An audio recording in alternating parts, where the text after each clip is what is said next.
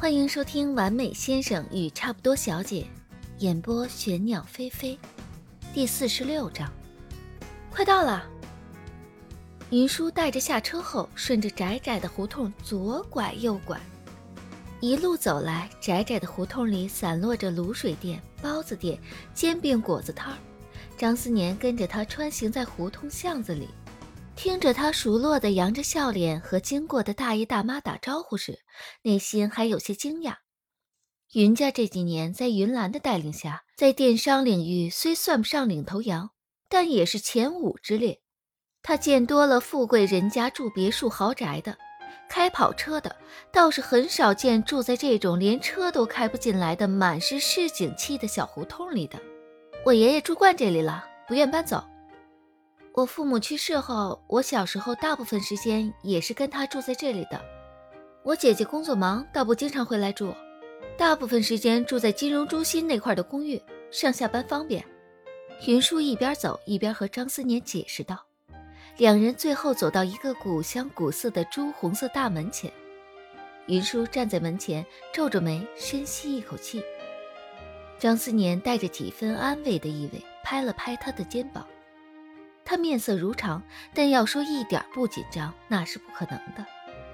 从昨天听着云舒接电话时支支吾吾，最后一副破罐破摔的样子，直接承认就是在一起了。这样，到推掉所有的行程，今天一大早拎着准备好的礼物，搭着最早一班飞机到了 B 市。一向运筹帷幄、准备充分的他。不知道有多久没有打过这样没有准备的仗了。张思年轻轻扣了扣木质大门的门环，门吱的一声推开，出来了个老太太，看起来五六十岁的模样，很是和善。贵爷，云舒笑着打招呼：“哎，小叔回来了，今天怎么回来那么晚呀？你爷爷呀都念叨你好久了。”小兰今天也一大早就回来了，正在屋里陪爷爷呢。云舒虽然早就做了很久的心理建设，但一听到云兰回来了，仍旧心头一紧。这位是？桂姨目光落在了两人交握的手上，男朋友吧？云舒张了张口想解释，但又怕说出来吓到老人家，也就点点头。对，在一起有一阵子了。带回来见一下爷爷和姐姐。张思年点头问好：“您好，我是张思年。”桂姨上下打量了一遍张思年，衣冠楚楚，一表人才，一眼看上去成熟稳重，确实是不错。哎，怎么之前都没听你说起过呀？哎，还愣着干什么？进来，进来。我说怎么云兰今儿个一大早就回来了呢？两人跟着进了门，院子是标准的四合院，中间有个小天井，花园打理得很精巧，层层叠叠，花团锦簇。没走两步，云兰搀着爷爷走了出来。云舒完全没有平日回来欢呼雀跃的样子，看了两人一眼，爷爷脸上还带了些笑，云兰脸上都是冷意。云舒硬着头皮开口：“姐，爷爷。”这是张思年，张思年鞠躬问好：“爷爷您好，云小姐好。”云兰是云舒的姐姐，但算起年龄来，比张思年还小上一岁，叫什么都不算合适，也就只能叫云小姐了。哎，云爷爷倒是很开心的应了声：“你就是老张的孙子吧？之前听老张念叨过多少次了，是个好孩子。”一直还没见过你，哎，你爷爷走那会儿，我身子不好，也没去看上一眼。啊，您年纪也大了，舟车劳顿，心意到了就好。更何况小叔一直有在帮我忙。哎，别在外面说了，快进来吧。两个人跟着进了屋，坐在花厅里的小茶几前，张思年笑着将礼物送出。听小叔说，爷爷您喜欢喝茶，云小姐很喜欢葡萄酒，我呢略准备了一份薄礼，希望二位能喜欢。哎呦，靖昌号的大内飞呀！云爷爷打开盒子，音调高了几分，声音中带了些笑意。看样子啊是民国那阵子的了，这现在可不常见呢。哦，这个呢也是别人送我的，我不懂茶，放在我那儿也是可惜。云爷爷摩挲了一阵茶饼，显然十分喜欢。云舒也跟着松了口气。云兰看了眼葡萄酒的年份，倒是对这瓶颇为贵重的葡萄酒没有做出什么评价，只是轻声道谢，放在一旁。呵呵，你们俩的事情，小兰今早和我大概说了一下。之前还以为你们俩是一块演戏，圆老张一个心愿，没想到你们俩还真的在一起了。张思年正襟危坐，回答道。没有及时和二位说，确实是我考虑不周。云爷爷摆摆手：“哎，你爷爷可冲我显摆过不少次，他优秀的孙子，品行自然是不会差的。你们俩情投意合，我也不是那种棒打鸳鸯不开明的人。我呢，也就一句话：小叔呢，算是我们家捧在手心里长大的，要是在你那儿受一丝一毫的委屈。”我虽然老了，可也不会轻饶了你。”张思年正色道，“您放心，我会好好对他的。你可别光嘴上说的好，要记在心里。”张思年跟着点点头。云爷爷感慨道：“哎，没想到我们两家到最后真的有成为亲家的缘分，这大概也是天注定了。”小叔呢，性格跳脱些，我之前就觉得他该找个成熟稳重些的。哼，对了，你现在主要是在做什么？听说从学校出来了，自己做了家公司。张思年耐心和他介绍了下公司的情况，云爷爷还算满意的点点头。爷爷，我和张先生还有些合作的事情没有谈妥。正好借这个机会聊一聊。云兰插嘴道：“云舒本来见气氛融洽，心中一块石头落地。听云兰这么说，神色陡然一紧。张思年倒是神色如常的在桌子下轻轻握了下他的手。啊，那你们俩去吧，别耽搁太久啊。你桂云那边饭快做好了。”云兰将张思年引到书房，两人分别坐在书桌两端。云兰轻咳一声：“ 张先生是个聪明人，我也就不绕弯子了。小叔的性子呢，我还是很清楚的。虽然有不少的小缺点，但活泼开朗，最是讨人喜欢。两人相处久了呢，张先生会喜欢他，这一点我也不奇怪。但恕我直言，云兰直视张思年，目光锐利。嗯。”你们俩这段感情，我并不看好。你现在看小叔呢，自然是千好万好，但你们两人的年龄、阅历、性格的差异在那里？现在这阵子感情最好的时候过了，矛盾自然会越来越多。小叔现在也沉浸在爱情里，不管我说什么，他自然是听不进去的。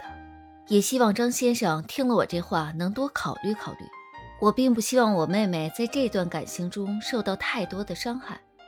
张思年对云兰说出的话并不意外，反倒笑了笑。恕我不能同意你的观点。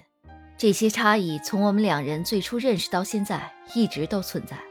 这段时间呢，我们俩中间不是没有摩擦和矛盾，但能走到这一步，说明这不能成为我们俩感情的阻碍。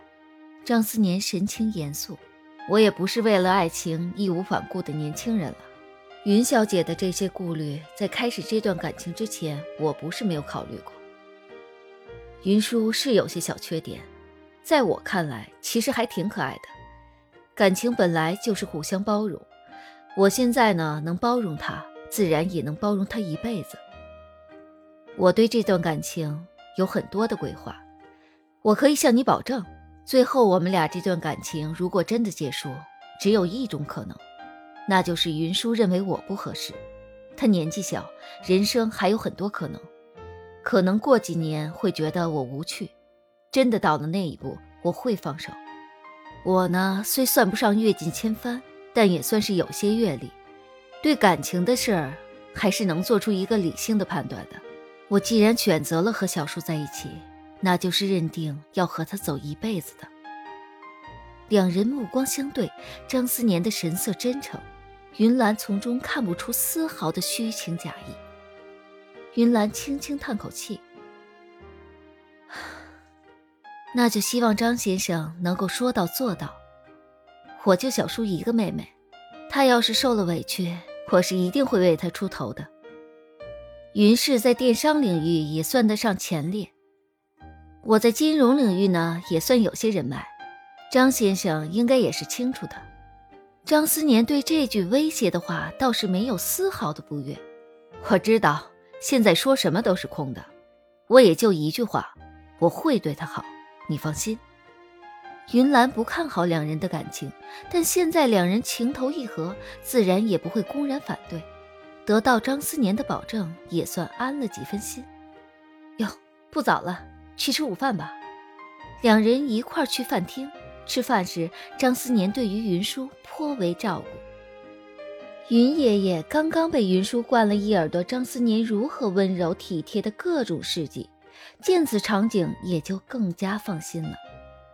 下午，张思年陪着老人家下了围棋，老人棋逢对手，更是心情愉悦，拉着张思年整整下了三盘，连刚回来的云舒都顾不上招呼：“下的不错呀，小伙子。”云爷爷夸奖道：“我本来就是学金融统计的，不过算子算得好些。”张思年一边收拾棋子，一边谦虚道：“他轻轻舒了口气，绷了一天的弦儿，在此刻总算松了几分。”云舒坐在一旁看两人下棋，看得昏昏欲睡。